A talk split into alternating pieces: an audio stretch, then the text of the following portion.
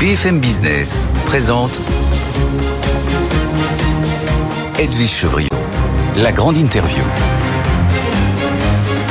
C'est la dernière journée professionnelle ici au Bourget. Bonsoir à tous. Notre invité, c'est évidemment l'un des piliers de ce salon, un des piliers de l'aéronautique en France, c'est Olivier Andriès, le directeur général de Safran. Bonsoir ou bonjour, il fait encore très beau. Bonjour Olivier Andriès. Bonjour Elvie Chevrillon. Il fait très beau, non, il pleut, c'est pour ça qu'on est un peu recroquevillé dans votre, dans votre chalet. On n'est pas dehors parce qu'il y a une pluie torrentielle qui s'est déversée sur le salon du Bourget, mais il n'empêche, il se passe beaucoup de choses. On va faire un premier bilan pour Safran.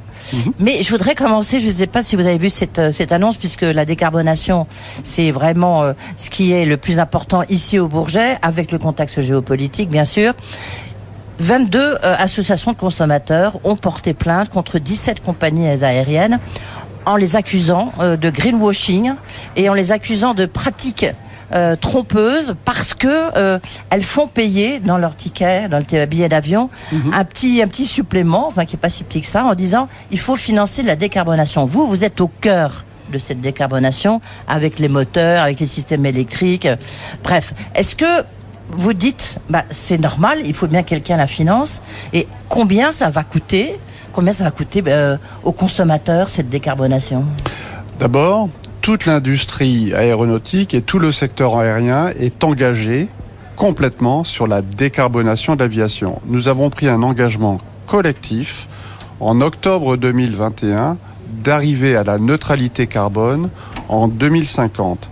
Et ça, c'est atteignable. C'est atteignable à la fois en travaillant sur la technologie et des technologies de rupture, comme le moteur, comme l'aérodynamique des avions, et en travaillant également sur les carburants durables. Et j'en viens donc à votre question sur les carburants durables ma question, c'était plus qui, qui, qui, va financer d'abord. Après, on reviendra évidemment sur ce qu'on appelle le SAF euh, ici. Et de toute façon, euh, là, quel que soit le secteur industriel dont on parle, quand on parle de décarbonation, c'est une illusion de penser que la décarbonation sera gratuite.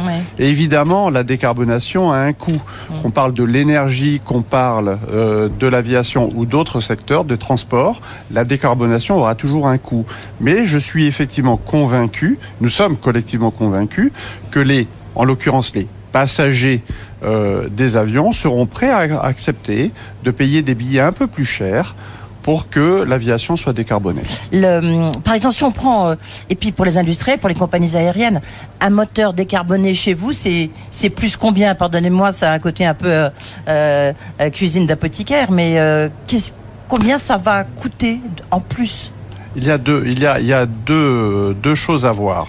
D'abord, les technologies sur lesquelles on travaille et qu'on vise à mettre sur le marché à une échéance de 10 ans, 10-12 ans, ce sont des technologies qui permettront de réduire la consommation de carburant. Donc, la, le premier volet de la décarbonation de l'aviation, c'est ce que nous appelons l'ultra-sobriété. Ça commence par ça, c'est l'ultra-sobriété. Donc si on réduit la consommation de carburant, déjà, ça coûte moins cher. Mmh ça coûte moins cher. Après ça, le deuxième volet de cette décarbonation, c'est ce qu'on appelle les carburants durables. Les carburants durables, c'est ce qui pourra remplacer le kérosène. Donc ce sont les biocarburants à court terme, et puis viendront les carburants synthétiques. Et là, vous avez raison, c'est plus cher. Aujourd'hui, c'est 4 à 5 fois plus cher que le kérosène, d'où effectivement l'impact sur les, billets dont vous parlez, mais tout l'enjeu de ces prochaines années, c'est que les producteurs d'énergie mettent à l'échelle leur capacité de production de carburant durable pour que le prix de, le coût de production et donc le prix de ces carburants durables diminue et devienne plus abordable. Euh, on, a devant vous, euh, devant nous, pardon, et devant vous, euh, une maquette du moteur Rise que vous avez présenté ici. C'est un moteur, en fait, ça ne sera plus un moteur, un réacteur, ça sera ce, moteur. Il est presque à hélice, hein, du reste. enfin, en tous les cas, on a le sentiment. Ça, qu'est-ce que ça, qu'est-ce que ça va changer pour les, les compagnies aériennes? Alors effectivement, en tant que leader mondial, on a considéré que c'était à nous d'apporter euh, une rupture technologique. Et dans le domaine des moteurs d'avion, depuis 50 euh, ans, on fait des progrès continus avec une architecture de moteur qui reste euh, qui reste conventionnel de moteur caréné, donc avec un carénage autour de cette soufflante que vous voyez à l'avant du moteur et euh, avec une nacelle d'avion. Et euh, on, fait donc des progrès incrémentaux réguliers. Et là, on s'est dit, pour atteindre la, neutralité carbone en 2050, à l'occasion du prochain développement d'un avion euh, commercial. Donc on parle du successeur des Airbus A320 ou des Boeing 737, euh, de, des Boeing 737. Donc à l'horizon, euh, je dirais du milieu de la prochaine décennie, on doit faire un grand saut technologique. Et donc là, la décision qu'on a prise, c'est de travailler sur ce moteur qu'on appelle le RISE et, qui est non caréné. Donc ce qui nous permet d'augmenter et de doubler le, le diamètre de la soufflante que vous voyez à l'avant du moteur. Et en faisant ça, on améliore drastiquement l'efficacité propulsive du moteur. Et donc ce moteur-là permettra de faire une économie de carburant de 20% par rapport aux dernières générations de moteurs qui ont à peine été mis sur le marché il y a moins de 5 ans. Le, et ça, c'est pour Airbus, c'est pour Boeing ça peut, pour être, quand? Ça peut être pour Airbus, ça peut être pour euh, Boeing. Ça sera à eux de décider. Nous, notre, notre objectif, c'est d'être en mesure d'apporter la solution la plus efficace en termes de propulsion. Et donc, on vise une entrée en service de l'avion en 2035. Donc, vous voyez, et ça, 2035, ouais. ça colle avec l'objectif de neutralité carbone atteint en 2050. Oui, parce qu'en fait, il y a une première très grande étape qui sera en 2030, hein, du reste. Hein. Absolument. Euh, donc c'est 2030 et 2050, mais d'abord vraiment la, la, la, la, première rupture, ça sera en 2030. Qui est le plus en pointe C'est Airbus ou c'est euh, Boeing dans la décarbonation? Et question euh, difficile je, pour vous peut-être. Je pense qu'il y a clairement, et on, on le voit, euh, il y a une accélération euh, de la prise de conscience de la plupart des acteurs. Et aujourd'hui, euh, des deux côtés de l'Atlantique, euh, les grands acteurs de l'aéronautique ont parfaitement euh, conscience de ces enjeux de décarbonation. Ouais, ça, c'est un peu une réponse de Normand. Mais... Non, je vais être plus précis. Oui. sur ce moteur RISE, nous avons annoncé il y a quelques mois un accord avec Airbus qui a accepté de tester en vol ce moteur sur un A380. Donc ce, ces essais en vol auront lieu euh, juste après le milieu de cette décennie, c'est-à-dire vers 2026-2027. Donc c'est déjà une étape très importante. On travaille, aujourd'hui on discute avec Airbus, typiquement sur l'intégration de ce moteur sur une de leurs plateformes avion. Encore ouais. une fois, c'est un projet futur. Ouais. Et Boeing, de son côté, a annoncé aussi euh, un démonstrateur euh, technologique. Alors pas avec euh, ce moteur-là, pas encore, mais eux aussi travaillent sur des architectures de d'avions qui sont également en rupture. Donc, des deux côtés de l'Atlantique, il y a un gros effort qui est fait sur ce sujet de la décarbonation. Alors, pour essayer d'être le plus pédagogue possible, le plus pratique possible, par exemple, ce, ce, ce moteur par rapport au LIP actuel euh, qui équipe les, les, les Airbus, euh, il, coûtera combien Il sera deux fois plus cher Il sera trois fois plus cher? Alors, On n'en est pas encore à, parler de coûts, mais, mais pour l'instant, on est sur un programme de développement technologique. Le vrai chiffre à retenir, c'est qu'il il, consommera 20% de carburant de moins que le moteur LIP, lequel moteur LIP qui a été mis sur le marché il y a 5 ans seulement, consommait 15%, consomme 15% de moins que les moteurs euh, de la génération précédente, qui sont l'essentiel des moteurs qui volent aujourd'hui dans le ciel partout dans le monde. Donc vous voyez, 15% c'était la première marche, et là on fait une marche supplémentaire de 20%. Et vient s'ajouter à ça un travail que l'avionneur fera sur l'aérodynamique de l'avion, sur euh, également l'allègement de l'ensemble des équipements. Et nous, on pense que l'avionneur, il pourra apporter 10% supplémentaire. Donc quand vous combinerez l'avion et le moteur, on pense que 30% d'économie de carburant, c'est atteignable. Oui. Bah hier, je, euh, mon invité était Patrick Kane, euh, le patron de Thales, et on était dans le cockpit du futur, où effectivement l'objectif est déjà de réduire de 10% la consommation des, des avions. Donc peut-être 10% plus 10% plus 20%, Absolument. ça commence à, Alors, à donner des, vrais, des résultats, enfin, futurs.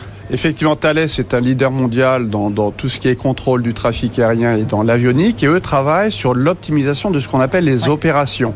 Et donc ça, euh, c'est toute la question en fait de la gestion de l'arrivée des avions euh, dans les aéroports. Et effectivement, on, on, peut tout à fait optimiser les trajectoires. Et là, on pense effectivement qu'on peut gagner 10%. Donc vous voyez, à la fin des fins, 30% qui viendra de, de la technologie, donc 20% moteur, 10% avion, 10% sur les opérations, c'est ce dont Mhm. Patrice Ken vous a parlé, ça fait déjà 40%. On pense que 50% viendra des carburants durables et il restera effectivement un fonds, j'appellerais ça un fonds de bouteille de, de 10%.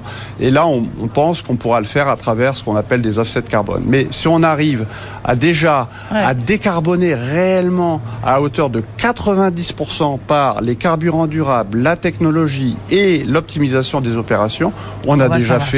Euh, quasiment l'intégralité du chemin. Vous avez aussi annoncé des moteurs, une ligne de moteurs électriques, euh, enfin quatre lignes de moteurs électriques en France, en Grande-Bretagne. On, on va revenir là-dessus, mais euh, on peut dresser un premier bilan puisque c'est la dernière journée professionnelle. Demain, c'est l'ouverture au grand public.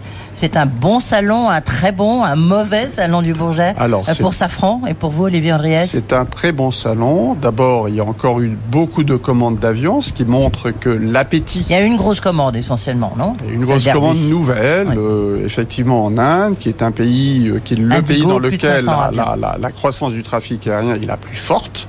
Ça, montre également que partout dans le monde, les gens ont envie de voyager. Les gens ont envie de prendre l'avion. La demande pour des avions supplémentaires, elle est très forte. Elle est très forte partout dans le monde. Donc ça, c'est déjà un premier élément important parce qu'on sort quand même d'une période. On n'avait pas fait de salon du Bourget depuis quatre ans. On est passé par la crise de, enfin la pandémie, la crise du Covid, etc. La demande, elle est très forte. Elle est revenue. Le trafic aérien aujourd'hui, il est revenu à son niveau d'avant. Et Il va même doubler, enfin, le trafic aérien en tous il les va, cas. il va continuer à augmenter, effectivement. Oui. Et on prend ça en compte d'ailleurs dans nos objectifs de décarbonation. L'autre fait majeur de ce salon, et vous l'avez vu, c'est qu'on parle beaucoup de nouvelles mobilités. Euh, de nouvelles mobilités aériennes, nouvelles mobilités urbaines. Et on parle beaucoup de, euh, de plateformes qui sont toutes électriques. On parle aussi d'hybridation. Donc vous avez vu, il y a un certain nombre de, de- de projets qui sont présents, d'annonces qui ont été faites autour de ces projets. D'ailleurs, le tiers des annonces de Safran euh, concerner effectivement des partenariats avec ces, ce qu'on appelle ces nouvelles mobilités Avec Volocopter urbaines. notamment, oui. Oui, on a annoncé effectivement un partenariat avec Volocopter, qui sera un partenaire des Jeux Olympiques euh, euh, ici en France euh, l'année prochaine. On a annoncé un Espèce de partenariat. taxi volant, c'est. C'est ça, c'est un taxi volant, euh, absolument, à décollage vertical. On a qui fonctionne tout électrique, donc totalement décarboné. On a annoncé un partenariat avec Whisk, qui est une société qui est à San Francisco, qui est également sur un concept tout électrique.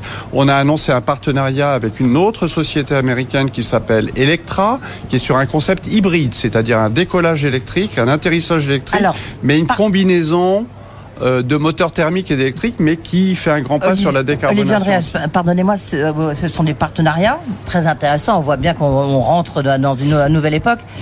En termes de contrat, qu'est-ce que vous, vous avez signé?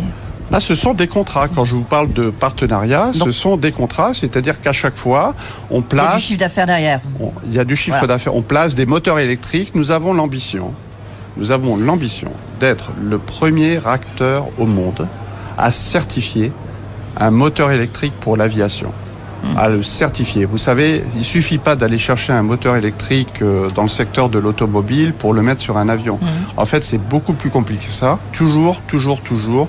Le premier enjeu pour nous, c'est la sécurité des vols et toutes les, tous les équipements, tous les moteurs doivent être certifiés. Nous serons le premier à certifier un moteur électrique. On a déjà cinq clients cinq clients euh, et qui sont des, des acteurs de l'aviation générale ou de ces nouvelles mobilités urbaines. Et on fera ça Vous l'avez annoncé, on a décidé de, de- de faire l'assemblage de ces moteurs électriques à Niort, en Charente. Sur deux lignes, les deux, lignes de production. Absolument. Les deux autres sont en Grande-Bretagne. Mais euh, paradoxalement, la plus grosse annonce que vous avez faite, c'était juste avant le salon du Bourget, c'est de dire que vous rentriez en, né- en négociation exclusive avec euh, pour racheter une partie des activités de Rayton. Est-ce que vous pouvez nous en dire un petit peu plus Euh, La signature, c'est pour quand? C'est un, un milliard de dollars, c'est ça à peu près? Qu'est-ce que ça vous apporte? Alors, comme c'est une discussion qui est en cours, vous comprendrez que je ne ferai pas de commentaires plus Ah, spécifiques là-dessus. Ce que je vais simplement vous dire, c'est que nous sommes en discussion. Euh, c'est un processus, comme on dit, compétitif, c'est-à-dire c'est une activité qui a été mise en vente par euh, ce groupe américain qui s'appelle Raytheon. Ce sont des activités qui sont pour l'essentiel en Europe. Ce sont des activités qui sont pour l'essentiel en Europe, dans un domaine très critique euh, de l'aviation, qui est le domaine des commandes de vol. Et donc effectivement, euh, nous sommes intéressés, donc nous sommes portés candidats, et donc euh, nous sommes en discussion. Les Je ne discussions veux pas là. en dire plus sur. Non, mais je sais, il y euh, fonds d'investissement eux aussi qui sont évidemment sur les rangs. Il y a d'autres candidats sur les rangs. Il y a des candidats, il y a d'autres candidats industriels qui sont sur les rangs. Je ne peux pas vous faire de commentaires là-dessus. Je sais qu'il y a notamment des candidats qui sont des fonds, Ouais. euh, qui sont également euh, candidats L'issue sur des cours, c'est quand l'issue de la négociation? Je peux pas vous faire de commentaires plus euh, plus spécifiques là-dessus. Encore une fois, c'est une discussion qui est en cours, donc je n'ai aujourd'hui aucune certitude sur l'aboutissement de cette euh, négociation ni sur le, comme on dit, sur le, le Vous- planning ou le Je timing. note que vous êtes prudent quand même. Je suis très prudent. Oui, très prudent, un petit peu plus prudent. prudent qu'il y a quelques jours. Non, non, Non, on a euh, toujours sur, euh, toujours sur la même ligne. Encore une fois, c'est une opération en cours. C'est difficile pour nous de la commenter plus spécifiquement. La dernière fois que vous, vous étiez venu euh, à BFM Business dans nos studios, on avait parlé évidemment de la pénurie de matières premières et les Oui. problèmes de, de chaîne d'approvisionnement. Où est-ce que vous en êtes Vous avez créé un fonds, je crois que c'est sur le Titane, un fonds européen notamment avec Airbus. Où est-ce que vous en êtes? Est-ce qu'il y a toujours ces difficultés d'approvisionnement ou pas? Alors le titane, c'était, c'est un des sujets effectivement sur lequel on a décidé, et, et Airbus aussi d'ailleurs, de, de développer des sources de titane euh, Mhm. alternatives. C'est d'ailleurs pour cela que ensemble nous avons euh, racheté une société qui s'appelle euh, Aubert et Duval et nous allons développer au sein d'Aubert et Duval euh, toute une filière euh, titane, donc pour forger des pièces. Critac en titane. Et donc on aura une comment dire, on aura euh, une activité de forge titane souveraine, comme on dit. On parle Ouais. beaucoup de souveraineté en ce moment, et c'est un vrai sujet dans un contexte géopolitique que vous euh, connaissez. Nous aurons une filière de forge titane souveraine en France autour d'Aubert et Duval.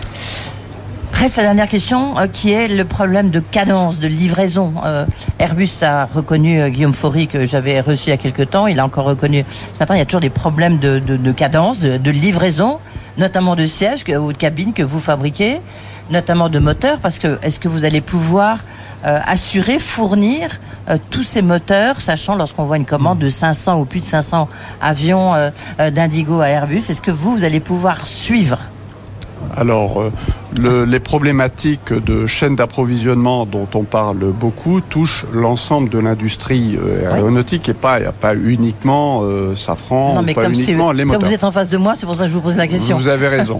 Alors, nous livrons euh, les moteurs dont les avionneurs ont besoin. Donc aujourd'hui, nous livrons en temps, en heure, en qualité les moteurs dont Airbus a besoin et dont Boeing euh, a besoin. Donc aujourd'hui, euh, nous sommes euh, nous sommes en phase. Notre objectif est de continuer à monter, à accompagner la montée en cadence de nos clients avionneurs en 2023 et en 2024 dans ce contexte très très difficile, avec donc un accord total sur les quantités à livrer en 23 en 24. Nous allons bientôt discuter les quantités à livrer pour 2025. Les très grosses commandes dont vous avez, dont on a parlé à l'instant euh, en début de salon, ce sont des livraisons Oui. qui auront lieu après 2030. Donc, vous voyez, on est sur un horizon qui est assez lointain. Mais c'est vrai que la demande est très très forte et qu'aujourd'hui, notre objectif, c'est encore une fois de se focaliser sur les problématiques d'approvisionnement pour accompagner les avionneurs. Mais euh, nous sommes nous sommes en ligne sur les moteurs, ça je peux vous le confirmer. sur les sièges et les cabines Les sièges, c'est c'est- compliqué. c'est- c'est un sujet un peu plus compliqué, Ah ouais. c'est vrai. Sur les cabines, nous sommes à Sujet d'exaspération Non, non, non, non, non, il n'y a pas de sujet d'exaspération du tout. Encore une fois, les problématiques de, de, de chaîne d'approvisionnement, comme on dit, touchent l'ensemble euh, des activités de, de tous les groupes de l'aéronautique. Donc, euh, nous sommes tous à peu près à la même enseigne. Donc, il n'y a pas du tout d'exaspération. Euh, on travaille ensemble pour régler les problèmes. Est-ce que pour vous, le problème au sens large, Zodiac, il est réglé, l'intégration de Zodiac, ça y est, vous avez remis tout, euh, tout au carré, parce que c'était difficile, c'était un long cheminement, comme on dit. Non, l'intégration de Zodiac est très très largement euh, derrière nous. Euh, dans Zodiac, il y avait, des activités d'équipement et de systèmes qui ont été totalement intégrées et qui aujourd'hui ont une très très bonne performance à la fois opérationnelle et économique. Nous sommes en train de redresser ce qu'on appelle l'activité euh, intérieur d'avion. Donc là-dedans, il y a les cabines et les sièges. Donc on est en bonne voie sur euh, la cabine. Il y a encore un peu de travail sur les sièges, qui, mais, mais on est en bonne voie. Un mot encore, pardon, euh, sur le chinois, enfin, le Comac, à qui vous, Oui. vous donnez, vous fournissez pardon, des, des- des moteurs aussi. Mhm. Est-ce que pour vous, c'est un client qui, qui monte en puissance? Je ne sais pas quel est votre regard, le, le fait, je sais pas, il y a un problème de transfert de technologie.